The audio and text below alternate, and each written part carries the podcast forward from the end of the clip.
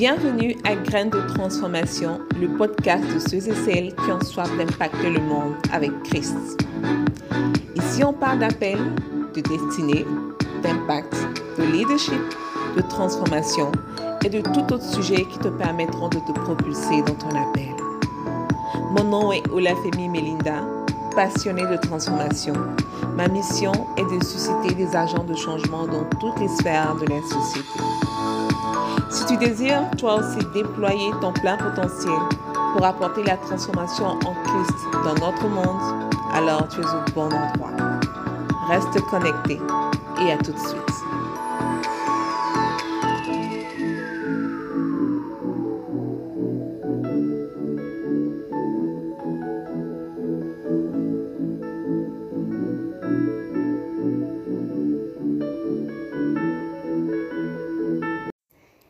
Ils te feront la guerre, mais ils ne te vaincront pas, car je suis avec toi pour te libérer, te délivrer. Jérémie 1, verset 19. Bonjour, bonjour à tous, bonjour à tous. Je suis très contente de vous retrouver. Ça fait deux semaines parce que la semaine passée, ah, je vous ai fait un faux bon. Je suis désolée. Je vous promets que euh, ça ne va plus se répéter. Alors aujourd'hui, on aborde la dernière partie de notre série sur les tests de l'appel. Et dans la première partie, on avait parlé du rejet, de l'importance de passer par cette étape afin qu'on puisse être libéré justement de ce besoin de validation des hommes afin vraiment de d'être déterminé dans la vision que Dieu a pour nous. Alors dans cette deuxième partie, on va parler des attaques liées à l'appel. Et on va s'inspirer principalement de l'exemple du prophète Néhémie. La Bible nous fait le récit du prophète Néhémie qui, après avoir reçu des nouvelles de Jérusalem, il a appris que les murailles étaient euh, en ruine et tout, il a décidé d'aller reconstruire les murailles de Jérusalem. Donc, il a prié, il a demandé la, la, grâce de Dieu et il allait voir le roi auquel il était, sous lequel il était à son service, le roi euh, dans l'Empire babylonien. Et il a eu la validation du roi, il a eu les accréditations et tout. Mais malheureusement, son projet n'était pas du goût de tout le monde, et notamment de personnes qui étaient à Jérusalem. Il y a des personnes comme ça, quoi que vous fassiez, elles n'apprécient pas le bien des autres. Moi, je n'arrive pas à comprendre ce fait. Jusqu'à aujourd'hui, je me pose la question, je ne sais pas pourquoi. Ces personnes-là sont heureuses quand vous êtes malheureux. Elles sont malheureuses quand vous êtes heureux. En toute sincérité, je n'arrive pas à comprendre. En Néhémie 2, verset 9, la Bible nous dit Sambala le Hororite et Tobia le serviteur ammonite, l'ayant appris, eut un grand déplaisir de ce qu'il venait un homme pour chercher le bien des enfants d'Israël. Vous vous rendez compte? Un grand déplaisir de ce qu'il venait un homme pour chercher le bien des enfants d'Israël. Quand Dieu va te mettre à cœur quelque chose pour libérer ses enfants, soit dans le domaine de l'éducation, dans le domaine des relations, dans le domaine économique, enfin, quel que soit le domaine, il y a des gens qui auront un grand déplaisir. C'est la vérité. Il y a des gens qui auront un grand déplaisir. En verset 19, il dit Sambala le Horonite et Tobia le serviteur ammonite et Keshem l'arabe en ayant été informés, se moquèrent de nous et nous méprisèrent. Et dirent, que faites-vous là? Vous révoltez-vous contre le roi Des personnes qui étaient avec les Israélites. Donc, l'histoire de Némi montre comment l'ennemi a utilisé Sambala et Tobia pour attaquer la paix de Néhémie. Et dans ce cas, dans son cas, il a utilisé trois stratégies. Il y en a plusieurs, mais comme on va utiliser le l'histoire de Néhémie, on va voir les stratégies qui ont été utilisées dans ce cas. Première stratégie, il va challenger ta vision, ton appel. Comment? En attaquant verbalement, par la moquerie, par le mépris, par le ridicule. Cette attaque-là, je dirais que c'est vrai que l'ennemi l'utilise, mais aussi c'est une manière également de pouvoir tester ta détermination dans ton appel. Quand tu vas commencer à te lever dans ton appel, il y a des personnes, comme on l'a dit, qui ne vont pas apprécier. Pas du tout. Donc, elles vont commencer par te faire la guerre verbalement. Des fois, c'est de manière inconsciente parce que l'ennemi les utilise pour attaquer tes pensées, pour attaquer ta détermination, pour attaquer ton, voilà, ton, ton zèle. Ça va se manifester par des moqueries, des mépris, le fait de vouloir te ridiculiser devant les gens, de vouloir ridiculiser ta vision, euh, des, des phrases du genre est-ce que ton truc là même c'est sérieux? Est-ce que toi aussi tu veux nous dire que tu es coach? Tu vas coacher qui? Ah, ton tu es devenu pasteur maintenant, tu as venu nous évangéliser. Ah, est-ce que ton projet là va marcher? Est-ce que les gens d'ici, ils connaissent pas ça encore? C'est des phrases comme ça que tu vas entendre. Ces choses-là, nous, on ne connaît pas ça ici. Tu peux rien changer. Qu'est-ce que tu veux prouver? Voilà.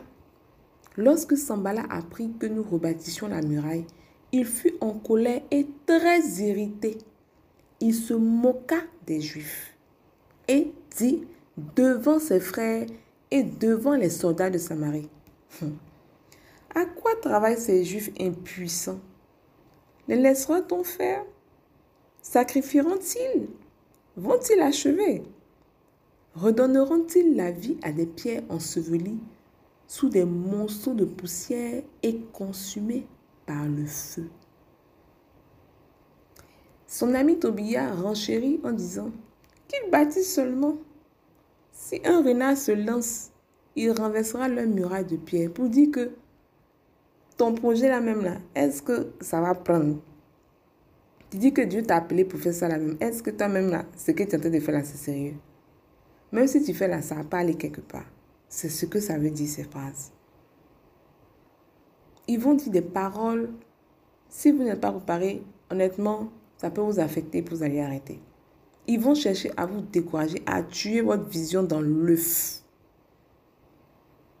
Mais voyons comment Némi a pu contre-attaquer. Au verset euh, au chapitre 2, verset 20, il dit, Et je leur fis cette réponse, le Dieu des cieux nous donnera le succès. Nous, ses serviteurs, nous lèverons et nous bâtirons. Mais vous, vous n'avez ni part, ni droit, ni souvenir dans Jérusalem. C'était parole contre parole. Quand tu es attaqué par ce genre de choses, par des, par des attaques verbales, c'est parole contre parole. Et si par exemple tu te retrouves dans une situation où tu n'as pas la possibilité de répondre ouvertement, réponds dans ton cœur. Parce que ne laisse pas la semence-là venir empoisonner ton esprit, empoisonner ta mentalité. Sinon, tu vas commencer à douter. Sinon, euh, tu vas commencer à, te décourager. C'est pourquoi c'est important de te saturer de la parole. C'est important que tu te satures, tu te rappelles, tu, tu médites les promesses que Dieu a dit sur ta vie par rapport à ton appel, par rapport à toutes ces personnes vers lesquelles il t'a envoyé. Parce que ce sera ton bouclier mental contre ce type d'appel. Et je t'assure que tu ne vas pas échapper. Combien de personnes, combien de personnes ont abandonné leur projet qui pouvaient aider des millions de personnes juste à cause des paroles de certaines personnes? Et souvent même, ce sont leurs proches, leurs amis, leurs connaissances. Moi-même, pendant des années, j'ai subi cela. Hein. Pendant des années, ah, je faire tel truc, je faire tel truc. Et quand je dis, ah, mais toi, ton truc là, est-ce que, est-ce que, oh non, ça, ça va même pas marcher, pas. Des paroles comme ça. Et on prend ces paroles-là, on les assimile, et après, ces paroles-là nous tuent. Tuent notre appel, tuent nos projets, tuent ce que Dieu voulait qu'on fasse. Quand tu es convaincu de l'appel de Dieu sur ta vie, quand tu es convaincu d'un projet que Dieu a mis dans ton cœur, songe à bien t'entourer Songe à nettoyer ton entourage. Fais attention à qui tu parles de ta vision, de tes projets. Tu peux avoir beaucoup de connaissances, mais ce n'est pas à tout le monde que tu peux parler. Même ta famille, ce n'est pas à tout le monde que tu peux parler. Ce n'est pas tout le monde qui va apprécier ce que tu vas faire. Ce n'est pas tout le monde qui va comprendre ce que tu vas faire. Et l'ennemi peut les utiliser, peut passer par eux pour tuer ton projet, pour tuer ton appel. Ils vont réagir comme les gens de Nazareth. Par exemple, quand ils ont vu Jésus, ils le prenaient toujours comme les enfants du quartier, comme l'enfant du quartier. Et du coup, ils ont méprisé son ministère. Ils n'ont pas pu bénéficier de la grâce de Jésus. Parce qu'ils l'ont méprisé, ils l'ont vu comme le petit du quartier, euh, l'enfant de Marie et Joseph. Voilà. Tu dois avoir le discernement. Quand tu es sûr de ton appel, tu dois demander au Saint-Esprit de te montrer les personnes avec qui tu peux t'ouvrir pour que ces personnes puissent t'aider. Les personnes, pour que, Dieu puisse t'envoyer tes connexions de destinée. C'est très important. Il y a beaucoup de personnes dont les projets sont morts avec cette attaque-là. Direct. Ensuite, on va voir la deuxième stratégie. Les attaques physiques ou spirituelles. En Néhémie 4, versets 7 à 8, la Bible nous dit, mais Sambala, Tobia et les Arabes, les Ammonites et les Astodiens furent très irrités en apprenant que la réparation des murs avançait et que les brèches commençaient à se fermer. Ils se liguèrent tous ensemble pour venir attaquer Jérusalem et lui causer du dommage. Au verset 11, il dit encore, et nos ennemis disaient, ils ne sauront et ne verront rien jusqu'à ce que nous arrivions au milieu d'eux. Nous les tuerons et nous ferons ainsi cesser l'ouvrage. Vous voyez Malgré les moqueries, ils ont commencé à mépriser et ridiculiser les choses. Néhémie a, continué avec son équipe. Mais quand ils ont vu que tout ce qu'il disait, tout ce qu'il faisait, ça ne les atteignait pas, ils ont commencé maintenant à le nuire physiquement, à comploter physiquement pour tuer le projet. Quand tes ennemis visibles et invisibles vont voir que malgré tout ce qu'ils font, tu persévères dans ta voie, ils vont chercher coûte que coûte à t'arrêter.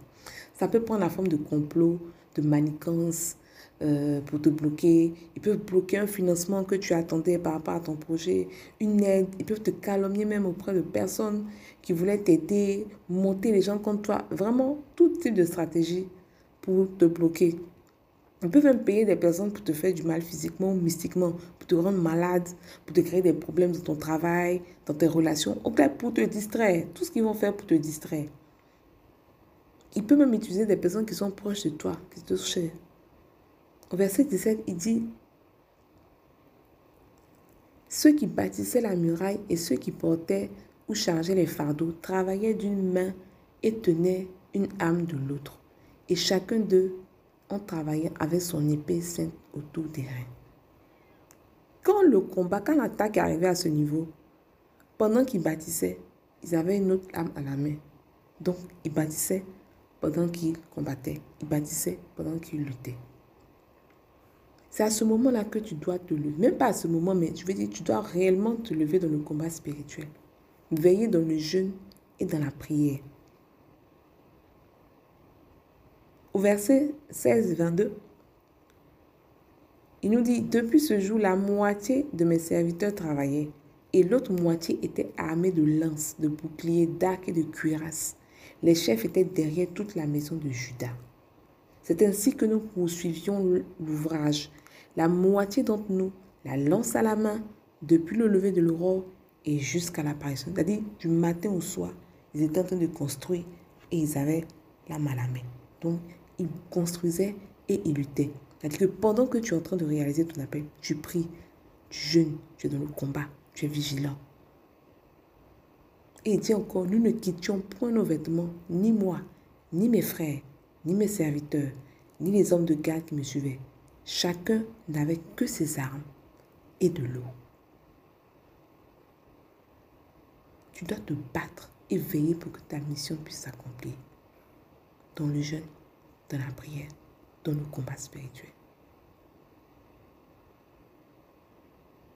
L'exemple de Némi est tellement, euh, est tellement intéressant.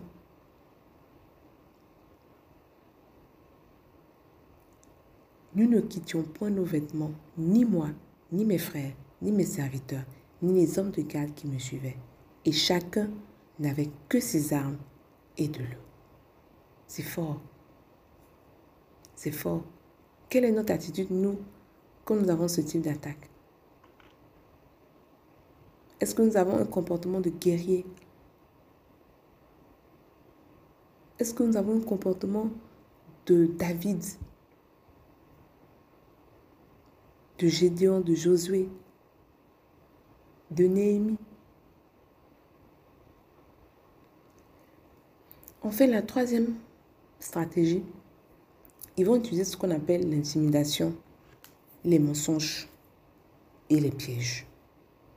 Quand toutes ces attaques physiques, verbales ne vont pas marcher, ils vont chercher à vous intimider pour vous piéger. Ils vont même chercher à corrompre des gens qui sont proches de vous pour vous piéger. Parce que leur objectif, au fait, c'est que vous ne puissiez pas réaliser votre appel, vous ne puissiez pas réaliser le projet que Dieu a mis dans votre cœur. Dans le chapitre 6, on nous dit, et lorsque Sambala et Tobia et Geshem l'Arabe le reste de nos ennemis, après que j'avais construit la muraille et qu'il n'y restait aucune brèche, toutefois à ce moment-là, je n'avais pas encore posé les bâtons aux portes. Il arriva que Sambala et Geshem m'envoyaient dire, Viens et rencontrons-nous ensemble dans l'un des villages de la vallée de nous. Mais ils avaient la pensée de me faire du mal. Et jusqu'au verset 8, on voit les tentatives, les tentatives et les tentatives.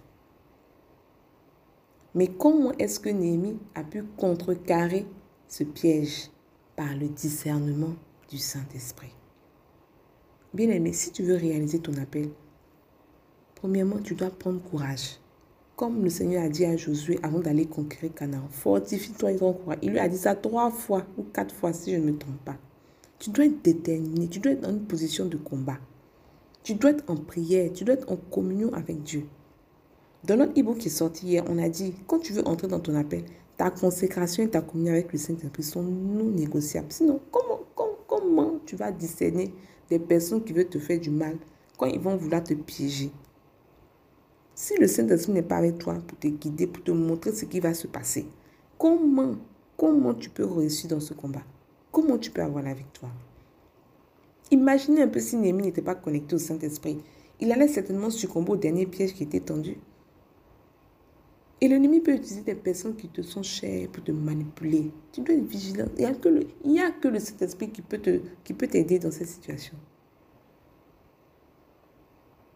Aujourd'hui, je veux vraiment encourager toutes ces personnes qui connaissent leur appel, qui sont engagées et qui ont commencé à, qui, sont, qui ont commencé à s'engager justement dans leur appel, à s'inspirer de Néhémie. Si la vision que tu as vraiment, que tu as reçue vient de Dieu, utilise le bouclier de la foi, la parole de Dieu. L'apôtre Paul nous en parle en Éphésiens 6. Prenez par-dessus tout le bouclier de la foi, avec lequel vous pourrez atteindre tous les, éteindre tous les traits enflammés du malin. Prenez aussi le casque du salut et l'épée de l'esprit, qui est la parole de Dieu. Ensuite, menez le combat spirituel. Veillez, priez dans le jeûne, dans la prière, dans le jeûne et la prière. Discernez avec le Saint-Esprit, par une vie de communion.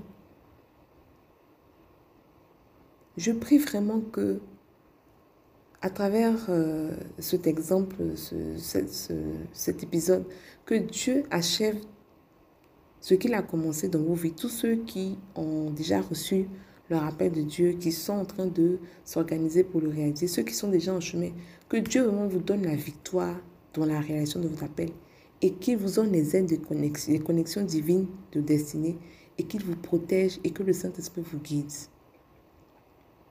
Alors tous ceux et celles qui se posent des questions sur le rappel, nous avons sorti un e-book hier sur le chemin de ma destinée qui vous aidera à vraiment avoir une grande clarté dans ce sens. Il est en téléchargement gratuit sur nos pages Facebook, Instagram, Akoma for Change. Nous sommes à la fin de, ce, de cette deuxième partie sur les tests de la paix, sur les attaques. Et je t'invite vraiment à lire le livre de Néhémie. À lire le livre de Néhémie et à demander au Saint-Esprit de, de t'enseigner, de montrer comment est-ce que tu dois te comporter, comment est-ce que tu dois te préparer. Parce que tu dois être préparé, au fait. Comme on l'a dit, quand tu vas te lever, il y a des gens à qui ça ne va pas plaire. Tu dois te préparer. Alors j'espère que cet épisode euh, vous aura fait du bien, vous aura ouvert les yeux. Vous pouvez le partager à des personnes, des connaissances à qui ça peut faire du bien également. Je vous aime, je vous aime aussi et à bientôt.